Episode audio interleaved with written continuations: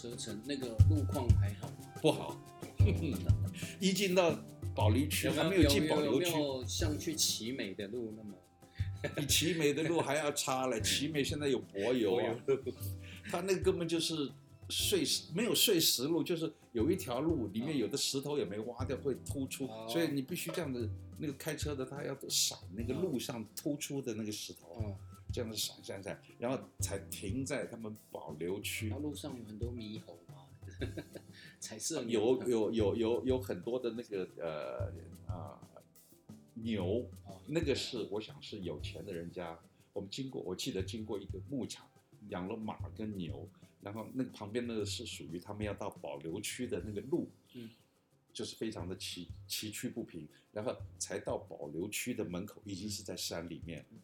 保留区有一个门口，对，它有立一个很像那个要去茂茂林风管处有一个牌楼，哪有那么好看？不是哦，他立了一个很像那个啊，南王在办那个年祭的时候，那个茅草的一个三角形的一个小小小那个小小牌楼。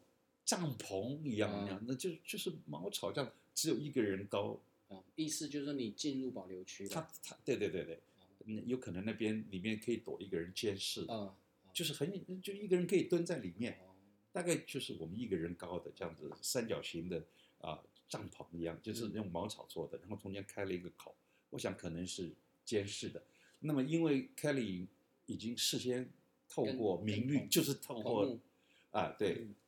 啊。然后就那个头目就在门口等等我们接我们进去。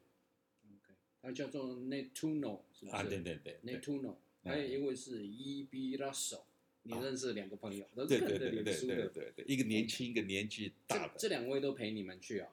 啊，没有没有，他们没陪陪我们去，他们先帮我们联络好。哦。对，先帮我们联络好了。那我们到了那个门门口，那个头目就带我们进去，嗯，开始往里面。因为车子已经进不去，里面全部都是只有步道。哦，所以车子停在外面。外面对。啊，还有就是我们我们进去的时候，他第一个就先跟我们讲说，他没有讲可以拍，你不能拍东西。嗯。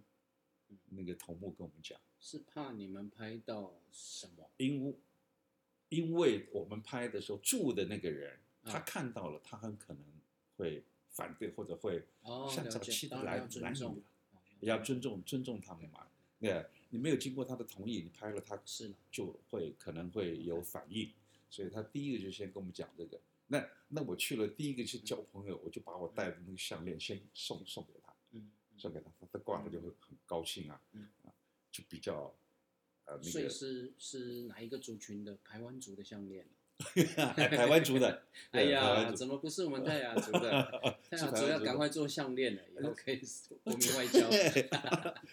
我也认为太阳族的项链太少了，太少了哈。呃，最多就是台湾出的，对，而且很漂亮啊。我承认，我承认。啊，对。然后就是进进去，里面全部都是步道。嗯。然后每一个房子，我觉得他们的世界真的，我是很浪漫的人。我觉得虽然建材非常的差，嗯，可是他们每一个茅草屋或者木板屋或者那废弃的木头。经过他们的堆叠，他们还画了彩绘。有有没有像奇美捕鱼记河边的那个茅草屋那样？我觉得比 奇美的要好看呢。那是临时搭的啦。呃，那是临时吧？对对对，那那个安爱是临时的嘛。他们那个是因为要永久居留，就是要住在那边嘛，所以他用非常简陋的一些建材，茅草、木头。之类的，可是他们墙面，你的脸书有拍到吗？对对，好多彩绘啊，有拍了，每一个都是他们的，就对颜色的那种反应跟我们不一样，他们非常丰富的色彩，就在那个每一栋房子都会画，都会彩绘，房子烂的不得了，在那个树林里面这样，哎，突然发现一个小房子，哎，结果他也画的很彩绘，他他那个颜料是什么样的颜料？你判断 是八一五水泥漆没有了，还是他们用自然的原料？不，而是喷的，我猜是喷的。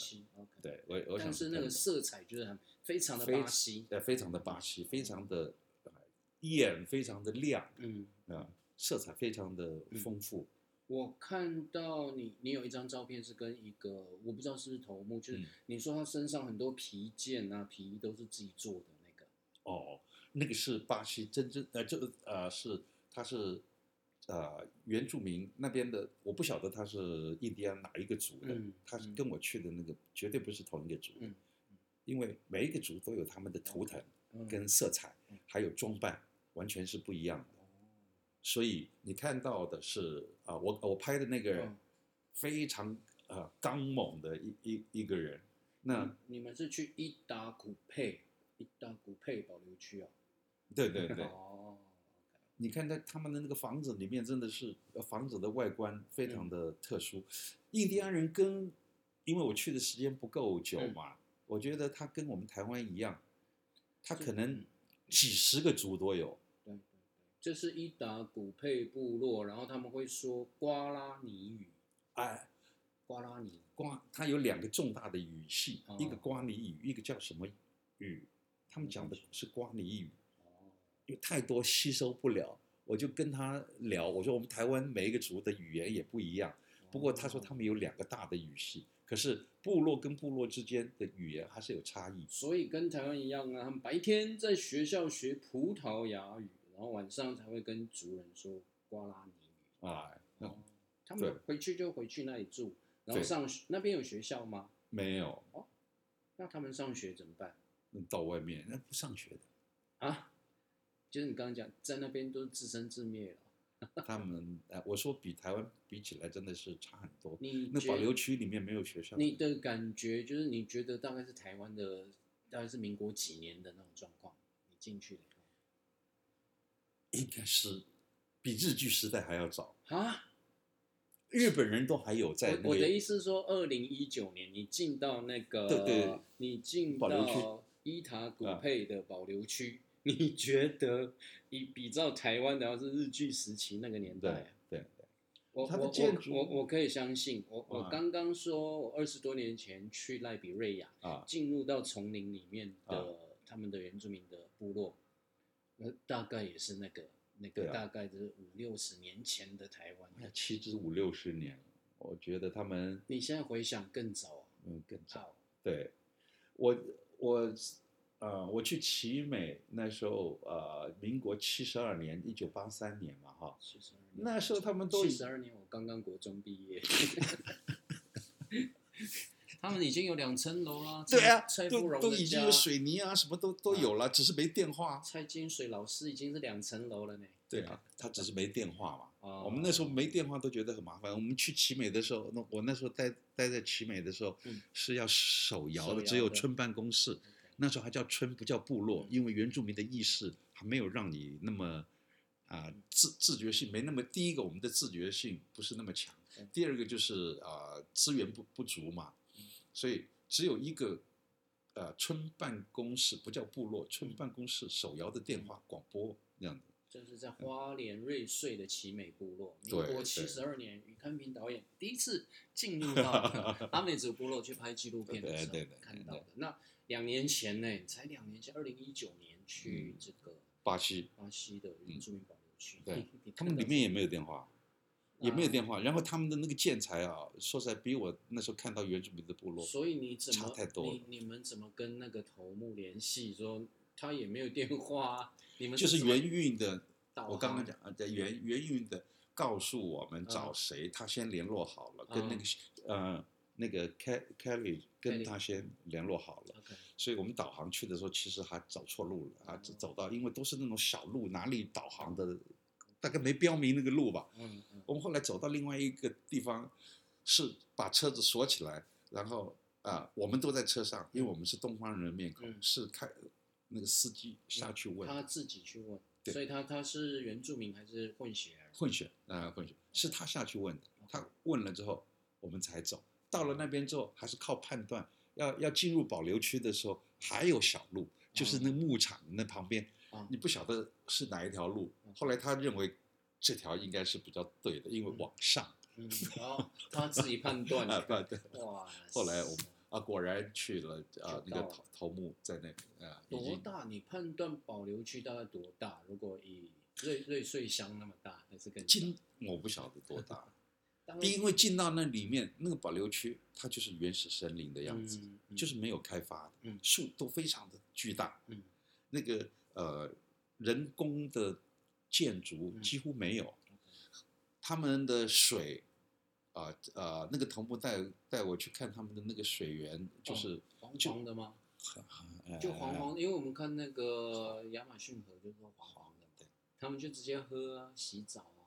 洗澡是这样喝，他们应该会沉淀了，那样子怎么喝？嗯，它里面还养了鱼，然后插了竹竿啊什么这这这些，嗯，还有旁边种了一点点的菜，嗯，那个哦比台湾的原住民的部落真的是差很多了，因为它大部分都是森林嘛。几乎都没有开发的森林，所以就比较平的地方，他就整理一下啊，那个啊有山涧的地方，他那边把它整理成一个小小的水池，大概只有我这个房间那么大，嗯嗯，就是他们的饮用水，然后他们采集食物啊什么在这里面，然后到外面工作，嗯，在外面工作，晚上回来可能带就是都都市里面吃的东西。那部落里面，我们的保留区大部分都是老老人家吗？还是有有年轻人小？我那天去看的是都是老人，年轻可能都出去工作，哦，都是老人。到城市还是说？哎，就城市，因为到圣保罗他们一个半小时、两个小时，如果远一点两个小时就可以到，所以他们就到城市工作，也有可能就在城市里面很多人租一个房子，然后六日回去。那这样短暂的交流，我们在在在文化层面，或者您看到这样原始的环境里面，你你的感触和感。当地人感触，第一个，我觉得啊，如果没有比较，相对来讲，那样子的生活是我很向往的。在大自然里面，就是取之于大自然，用之于大大自然，是一个很惬意的一个生活。可是我理性来讲那是不可能，因为我已经在这样子的环境里面长大了，它的物物质的物资的条件非常的匮乏。那么，第一个你要很丰富的知识，不是学校教给你的知识，你要知道什么东西可以吃，什么东西不能吃啊。祖先传承的生活智慧，哎，对啊，这个我在我只认识台湾的了不起啊，那边的什么东西我根本搞不清楚，还有他们懂得很多药草，嗯。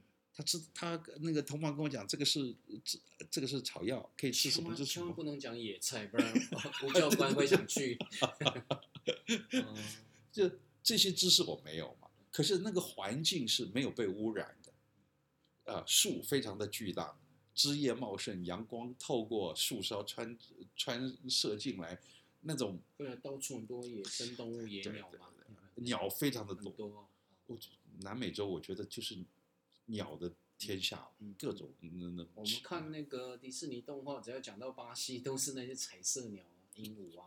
我觉得他们鸟特别多，兽他们的动物很少。嗯。他们没有狮子，没有老虎啊。对对对。对啊，但那个国家就是巴西那边没有没有，他们只有山猫。嗯。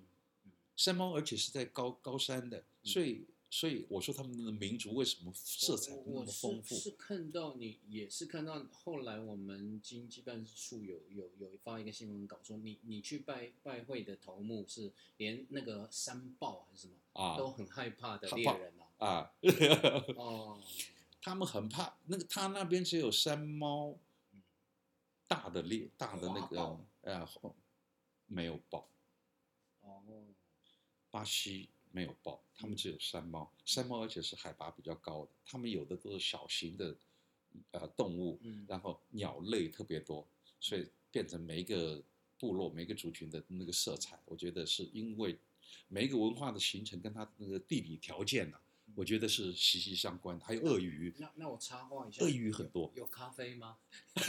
哎，他们有种咖啡，他们有咖啡。哦，原原住民里面的区，那个。好像都是故宫做人家的故宫吧？哦，就是外面的人，外面外面的人种啊，他们主要森林里面没有的很原始的作物。对对，除非我没有去的部落比较平的地方，因为我去的那个是有山嘛。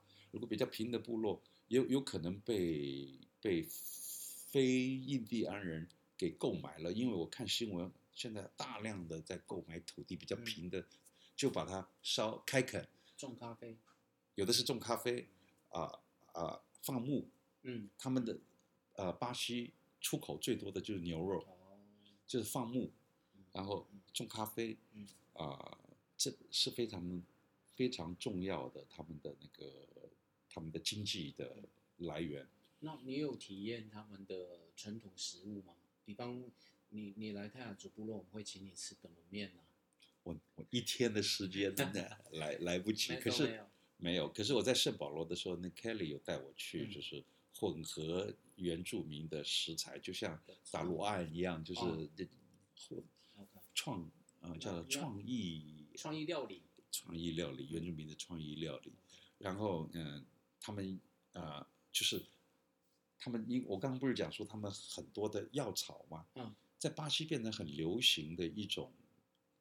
就是巴西人，他们常常吃马马代茶吗？不是这个，不是。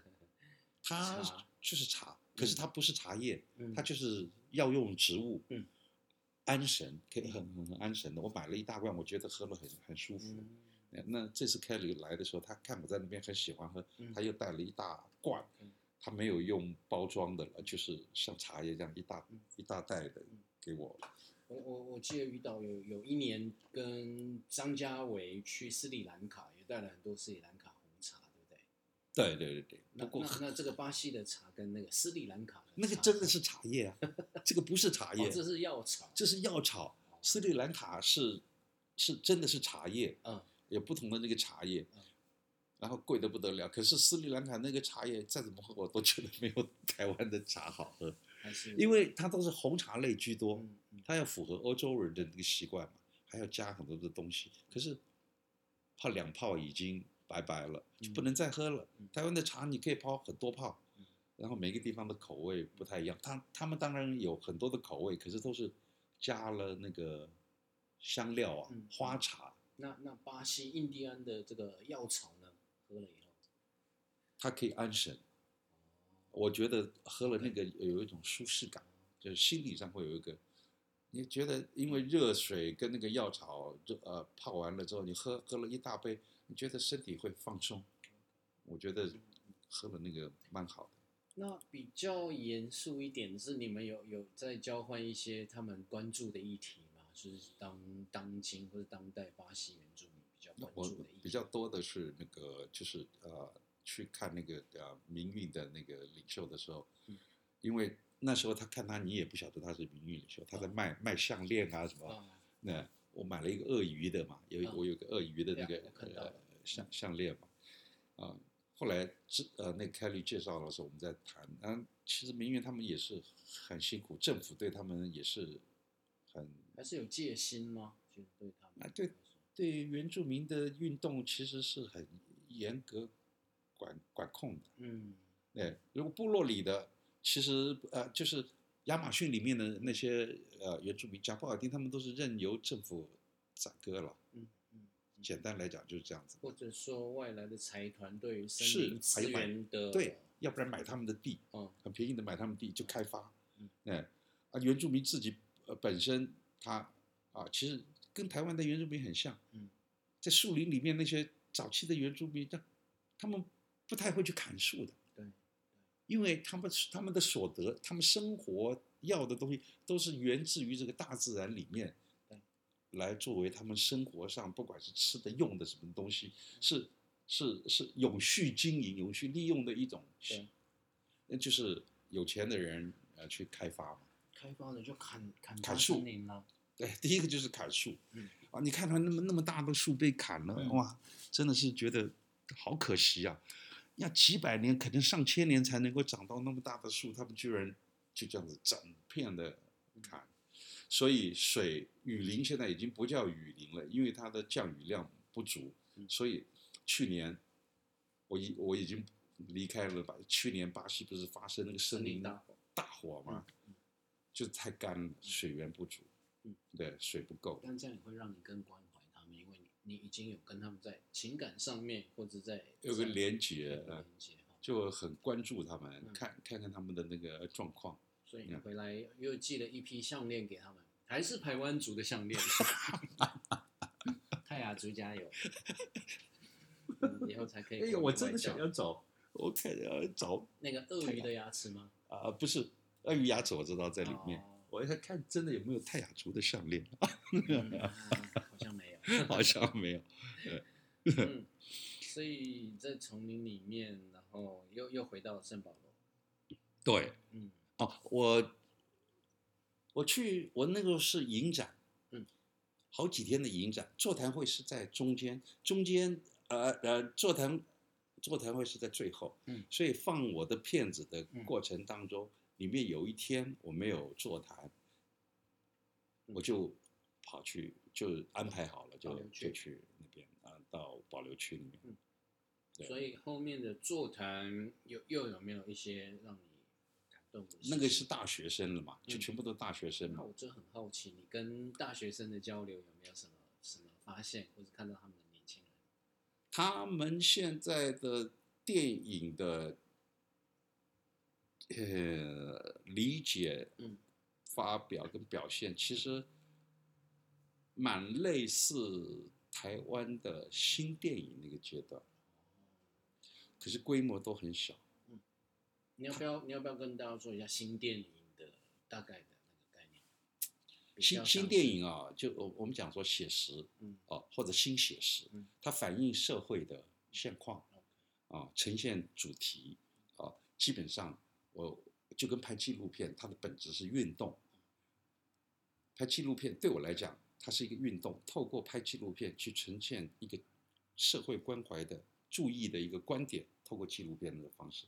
那么电影呢？他们那边的电影呢，就是说它的出发点是源自于这里，可是它不是记录，它是透过戏剧编编剧的那个方式，用电影的形式呈现。好坏是另外一回事。新电影那时候在台湾的新电影，你看拍的都是台湾的社会现况。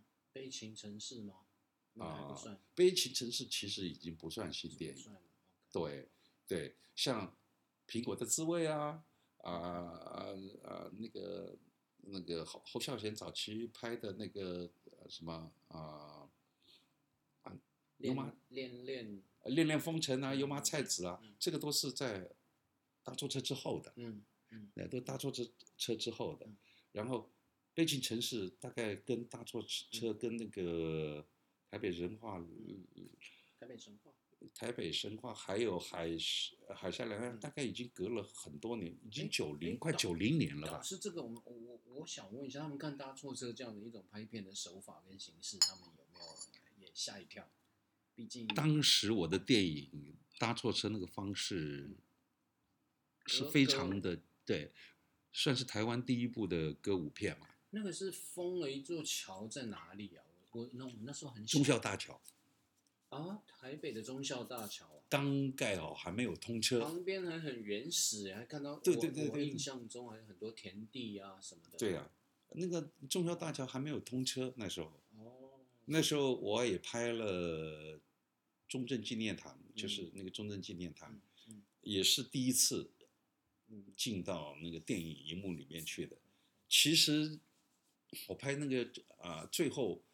大错车里面那个一样的月光啊，我说什么都一样一样一样一样，嗯嗯，然后最后出现的是那个中正纪念堂。其实我当初拍的这个目的，其实是年轻人心里面的一个 一个一个年轻导演的想法，反威权，嗯嗯嗯，就是在，他是他是啊呃权力的一个象征嘛，然后就你能够在这边。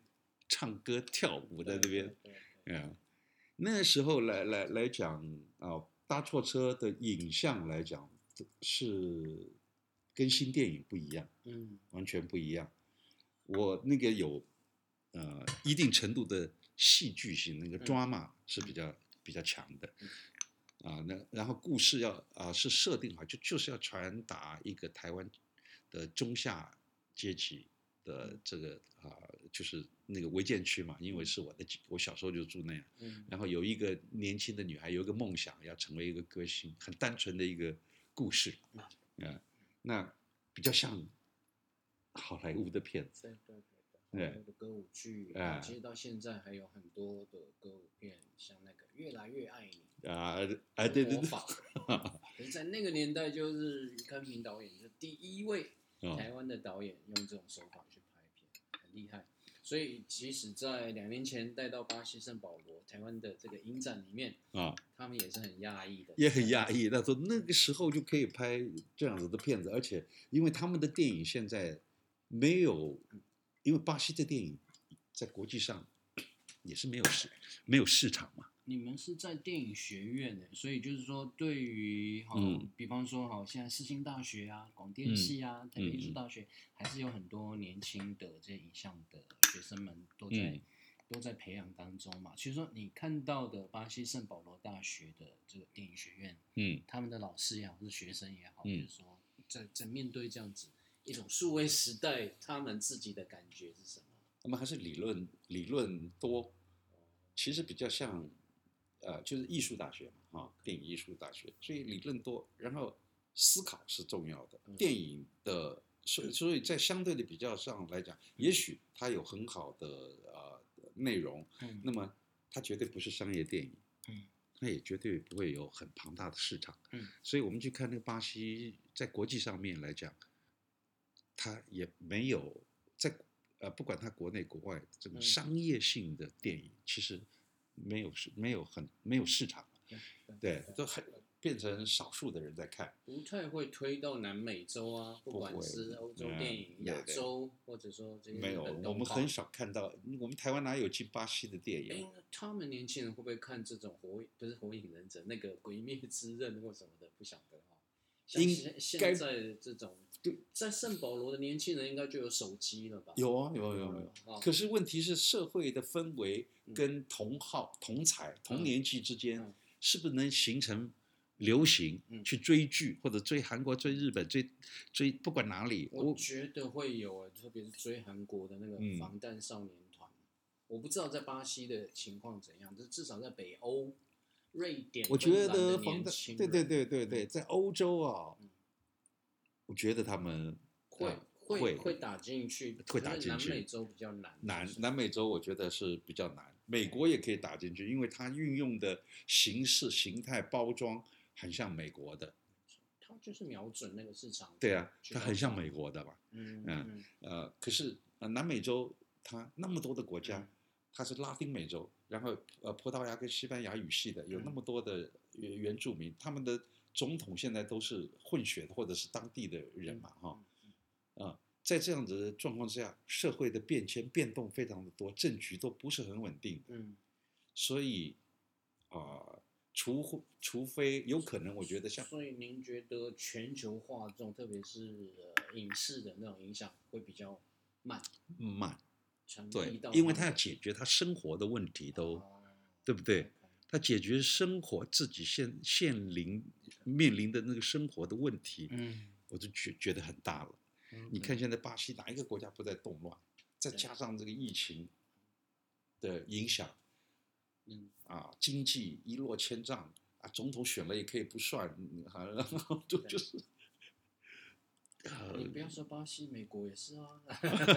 美国的总统选的不算啊，他们的总统的那个 Twitter 也被关闭，被停权，被停权。对嗯，那好哦，那我这么一连串精彩，然后于康平导演带我们进入到巴西圣保罗，然后啊，还有巴西利亚，就首都，然后还有。印第安原住民的保留区里面，那回到台湾了，呃，一年多已经过去了。当然，这个疫情还是越来越严重的，在巴西也是一样，大家的国家又开始封闭了，对，也不能交流。就是说，有机会要再去的话也很难哈。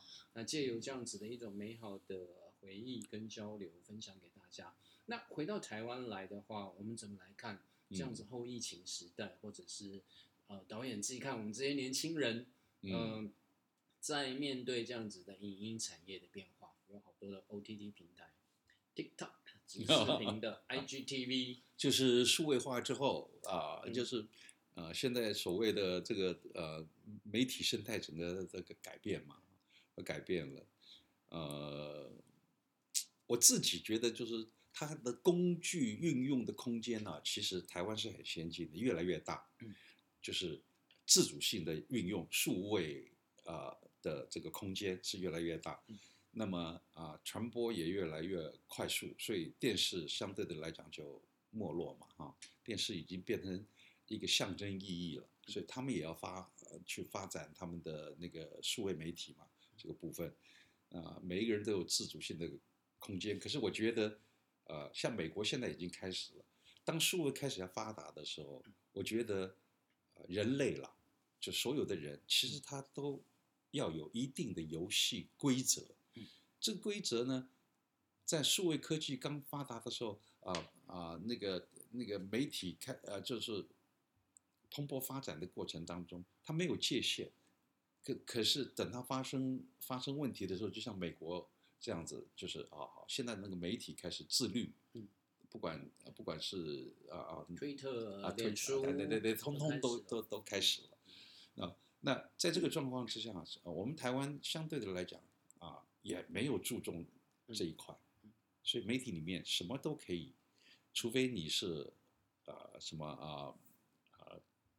牵涉到人身攻击，他就诉诉诸于法律去，而不没有做事前的这个，就是媒媒体的经营也是运用别人的平台，不是自己的平台，在这边嘛啊啊，因为通通都被资本主义这种大的数位科技的公司所所掌握，流量或者流量，对对对对，通通都被在运用。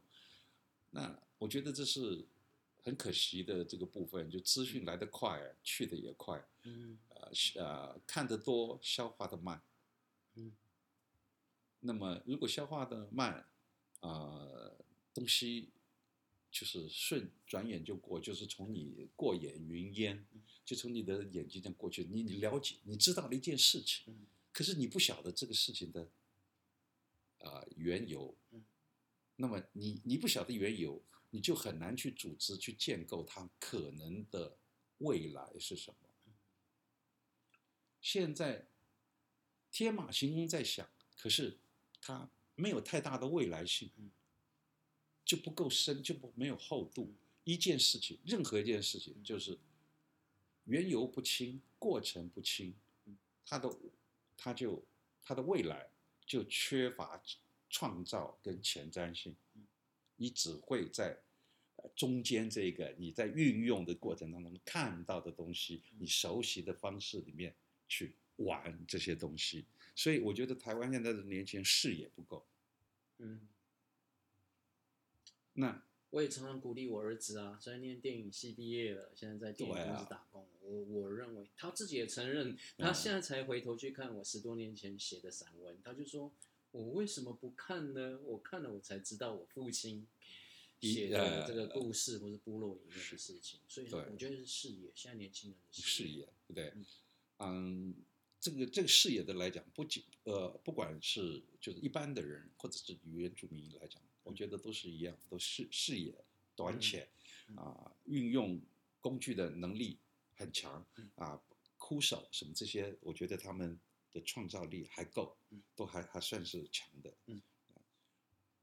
啊，可是就是啊，整个来来来看，就是说，如果我们不能够把啊把它的那个呃历史的背景搞清楚，历史的轨迹搞清楚，那么你就不能够有更大的那个创作的能力。其实这也就应用在当代原住民的青年啦。你如果不知道你从哪里来，你不了解你的历史文化跟语言的话，你就没有创造能力了。这个族群、这个语言就等于死亡了哦。所以我现在关注的就是找那些，我对所有的原住民的年轻的小孩子都充满了呃友善的态度。可是我现在都希望能够找到培养出那些有想法的。有创造能力的、对文化尊重的这些原住民，看他们以后这呃是是不是能够变成真正变成原住民文化传承的精英分子？所以，二零零六年九月，你是不是找到我了？你现在已经是精英 分，你现在是，你现在能够这这个样子。你找你找我去筹备处啊？哎，对对对对。我其实一直到现在哦，我我我从于看平导演身上学到一个很好的事情，就是于导演对于他的工作环境里面的整洁跟清洁。哦，那时候每次我进到办公室，我就看见于导蹲在地上拿卫生纸擦。即使是一滴那个茶渍，还是一个脏污，都 听起来我有洁 严重的洁癖了。没有，后来我后来把这个带带在我身上，我自己的研究室，我的家都干干净净，一尘不染。原资中心，我现在有两个女女女生的助理，她们也也都知道，我就要求要干干净净。嗯嗯，因为是我从于康平导演身上学到这个事情。最重要的是啊，那时候我说实在的是。原住民的媒体啊，就是要掌握话语权嘛，对不对？啊，那之前培养了一段时间，原住民啊，在公共电视其实算是功臣。原那个公共电视对原住民的那个呃人才的影影音影视人才的那个培育，他是功臣。冯贤贤呐，哎，对，冯姐，冯贤贤是真的是开头的。那么啊。在培养的这个过程当中，他只要有文化的想法，形式不要拘泥，他能够再创、开创，可是他基础是很稳的。啊，现在我觉得原住民其实真正的需要的是更多的这样的人才，还有要知道自己的脉络，知道自己从哪里来。对对对，而且一定要到部落里面去体去真正的生活。过，你才知道一些无形的思维是什么。不是我们在呃都会的原住民常常会这样嘛，就是回去了之后很想融入这个部落里面，可是他的思维，他没没有办法很快的进入到部落的思维里面。这个是我觉得是最大的问题。所以很快的哦，您七十二，民国七十二年进入到奇美部落，嗯，到现在再过两年就满四十四十年了，哇，转眼很快，快哈，嗯，你你后来选择将来还是会回到花莲去定居，对不对？是啊，对啊，我下半辈子反正就是我已经跟原住民现在，呃。嗯，切割不了了，所以明年我希望明年就能够出到花莲。祝福于康明导演，也恭喜于康明导演在这段时间静心养身体，然后控制的很好啊！感谢天主，二零二一年新的一年新的春天，大地回春，于导也回春了。是，听说你们去釜山喝那个回春什么回春汤哈？是的，对。这个就不能讲了哈啊！林文正不可以告诉大家你们喝了什么。哎，你有去看《寄生上游》吗？有啊，有看了。你你要不要稍微讲一下？我们自己看从之前那个罗马，就是黑白片啊，嗯嗯嗯，一直到《寄生上游》，罗马是完全讲西班牙语的黑白片，《寄生上游》都是在讲韩国话，然后韩国导演、韩国演员演的。可是为什么可以在金球奖、奥斯卡奖？大家都可以突然去接受这样的纯粹的韩国文化的电影，《寄生上游》啊，它的啊内容哦，它的它的内容其实是很多国家里面就是中下阶层啊，因为现在世界的贫富差距越来越大，对不对？啊，经济能力条件好的人其实是占大多数，所有的资源都被资产家。我要我要在这边停止，就是我不要让你们听，因为我我自己要停止录音，我自己要听。对，然后我们先谢谢于康平导演，然后刚刚开场的时候唱了《请跟我来》，那个声音还是依然年轻，很老了啦，没有没有走音呢。啊，真的吗？你你去福山为什么会走音？没有，那个是要唱高八度的另外一首歌。OK，都是蔡富荣那种男 key，蔡富荣要罚三对对对对，他女 key 啊。对，蔡富荣罚三杯。拜拜，遇到，谢谢。哎，不客气。好，拜拜。